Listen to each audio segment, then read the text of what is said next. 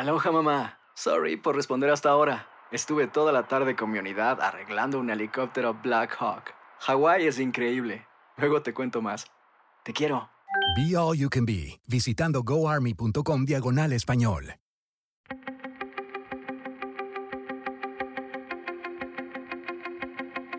Temas importantes, historias poderosas, voces auténticas.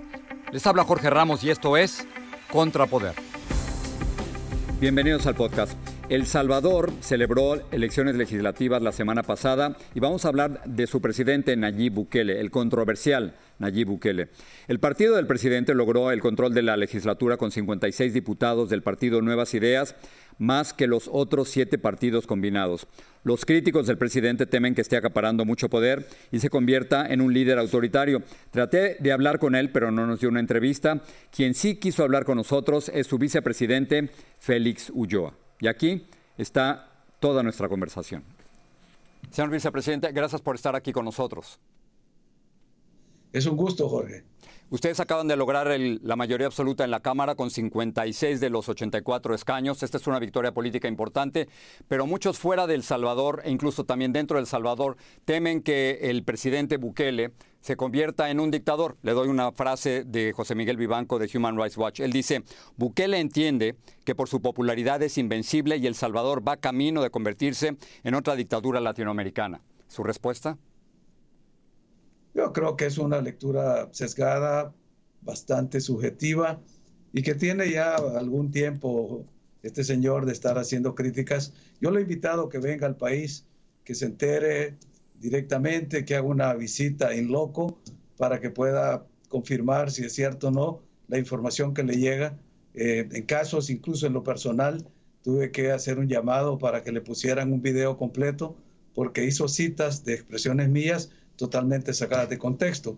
Pero lo importante es que el pueblo salvadoreño se ha expresado de manera libre, espontánea y democrática y ha otorgado un mandato eh, no solo para que el gobierno pueda encontrar un Congreso favorable que le permita avanzar en los proyectos, sino también porque, como muchos dijeron, se trataba de un referéndum, eh, a ver si el presidente Bukele tenía esa ratificación eh, por su forma de gobierno, por las decisiones que ha tomado durante este año y medio que hemos estado gobernando y al parecer pues el pueblo ha dicho que sí, ha ratificado eh, su apoyo y su adhesión al presidente Bukele y eso nos llena de satisfacción al mismo tiempo pues que nos genera una gran responsabilidad para cumplir todo lo que el pueblo espera. Ahora, sobre el, el, temor de que Bukele se convierta en dictador, le, doy lo siguiente, el siguiente dato. En febrero del año pasado el mandatario rompió en el Congreso con militares y con policías armados para presionar a los legisladores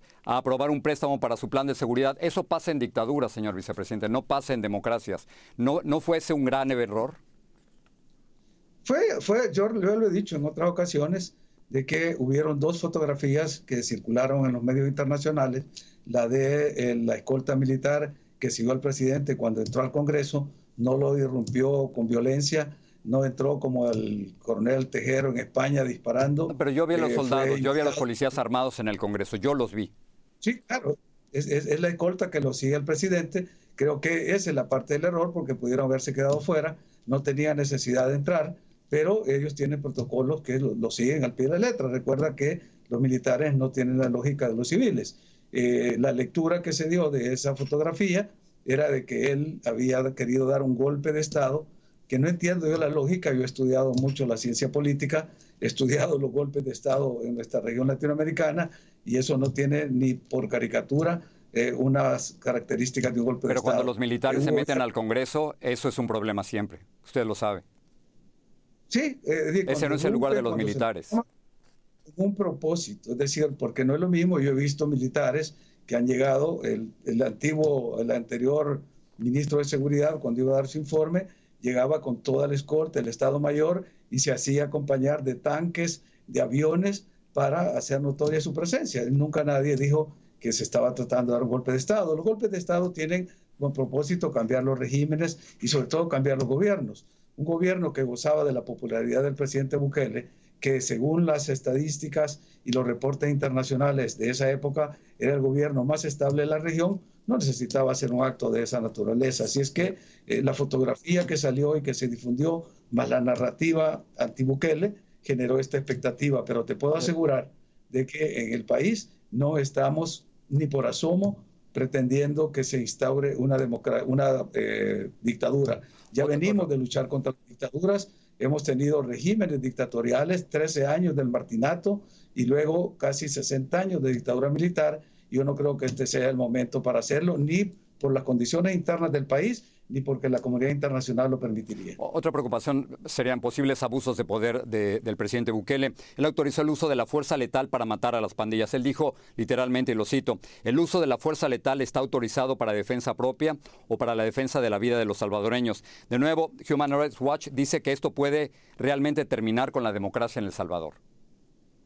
Yo le invité al señor eh, Vivancos a que leyera eh, los documentos de Naciones Unidas cuando se autoriza el uso letal. Eh, hay un documento de Naciones Unidas que establece y asegura que se puede hacer el uso de la fuerza y de las armas letales bajo ciertas condiciones preestablecidas en estos instrumentos. Pero, se puede matar a los pandilleros nada más porque sí. Eh, o sea, ¿cómo es la ley en El Salvador? ¿Se mata el pandillero y eso es todo? ¿Eso es legal? En El Salvador no, no, no, no, dice nada de eso la ley en Salvador. Lo que te estoy diciendo es cuál, cuál es la posición de la comunidad internacional, sobre todo de, la, de los instrumentos de, derechos humanos de Naciones Unidas, cuando autorizan y en qué condiciones y bajo qué circunstancias se puede hacer uso de armas letales. Señor vicepresidente, eh, solo cinco países en América Latina prohíben totalmente el aborto. Uno de ellos es El Salvador. Eh, quisiera entender cuál es su posición. ¿Usted está en contra del aborto en todas las circunstancias?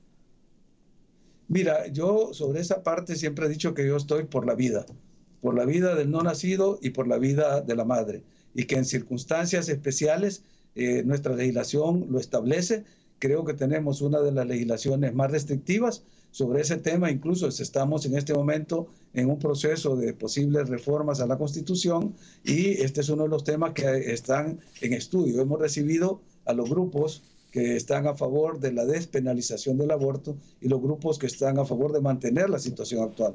Todavía no hay una posición y no, está una, no es una decisión que la va a tomar ni el presidente Bukele, ni tu servidor, nadie del Ejecutivo. Es una decisión que estará en manos de los congresistas. Eh, es una reforma constitucional que se aprobó recientemente, en la cual pues, se, se considera de que el ser vivo es desde el momento de la concepción y que por lo tanto pues se debe garantizar su vida como la de cualquier otro ser humano. Eh, pero, es un debate pero condenar, condenar a una mujer por tener una pérdida natural del embarazo o por tener un aborto, aunque lo haya decidido ella, eso, eso no es una política avanzada, no es una política progresista del 2021.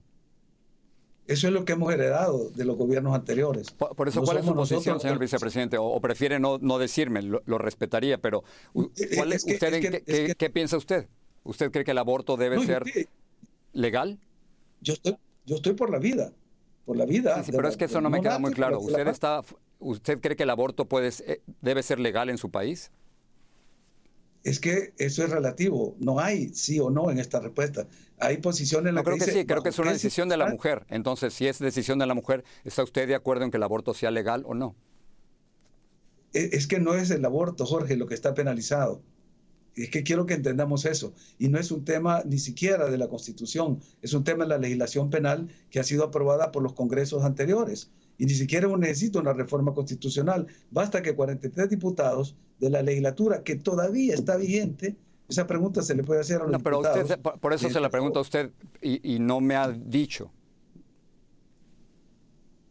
Eh, pero te estoy respondiendo como abogado. Por eso, pero como, persona, como Félix Ulloa, usted, Félix Ulloa cree que el aborto debe ser legal. Félix Ulloa cree que las mujeres tienen el derecho de decidir sobre su propio cuerpo. Cuando la vida de la mujer está en riesgo, cuando se dan circunstancias que ameritan de que haya una extracción del producto de, una, de un embarazo, en esos momentos la misma ley regula que puede habilitarse. Entonces el problema no es si el aborto es legal o no es legal. Aquí el problema es se despenaliza de forma absoluta o se mantienen ciertas circunstancias mediante las cuales se puede caracterizar eh, un aborto como un infanticidio o como un homicidio en una persona que aún no ha nacido. Termino con esto. Llevo no sé cuánto tiempo pidiendo una entrevista con Nayib Bukele. ¿Usted me pudiera ayudar?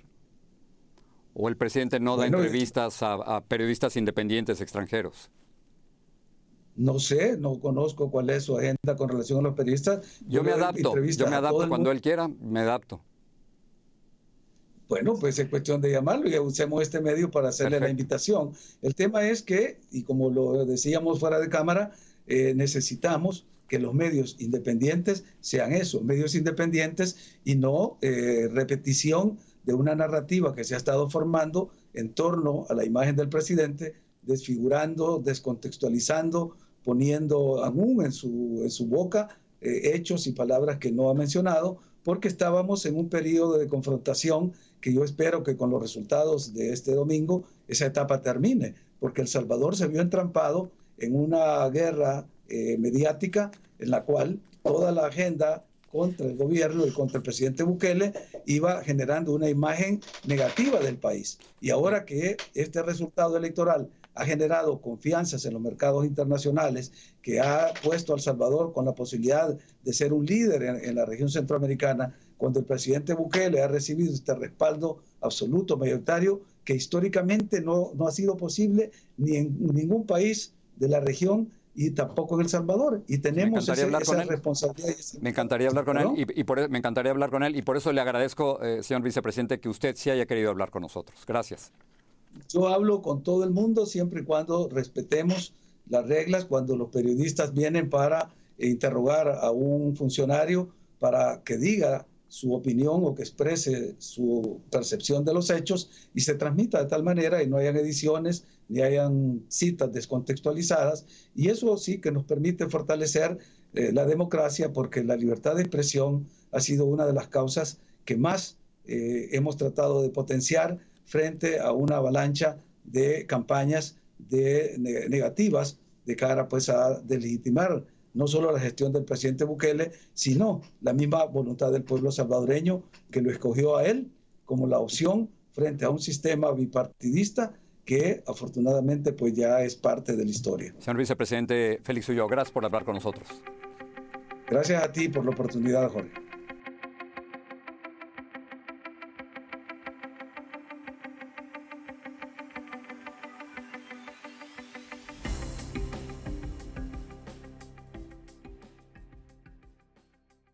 Boost Mobile tiene una gran oferta para que aproveches tu reembolso de impuestos al máximo y te mantengas conectado. Al cambiarte a Boost, recibe un 50% de descuento en tu primer mes de datos ilimitados. O, con un plan ilimitado de 40 dólares, llévate un Samsung Galaxy A15 5G por $39.99. Obtén los mejores teléfonos en las redes 5G más grandes del país. Con Boost Mobile, cambiarse es fácil. Solo visita boostmobile.com. Boost Mobile, sin miedo al éxito. Para clientes nuevos y solamente en línea, requiere AroPay. 50% de descuento en el primer mes requiere un plan de 25 dólares al mes. Aplican otras restricciones. Visita boostmobile.com para detalles.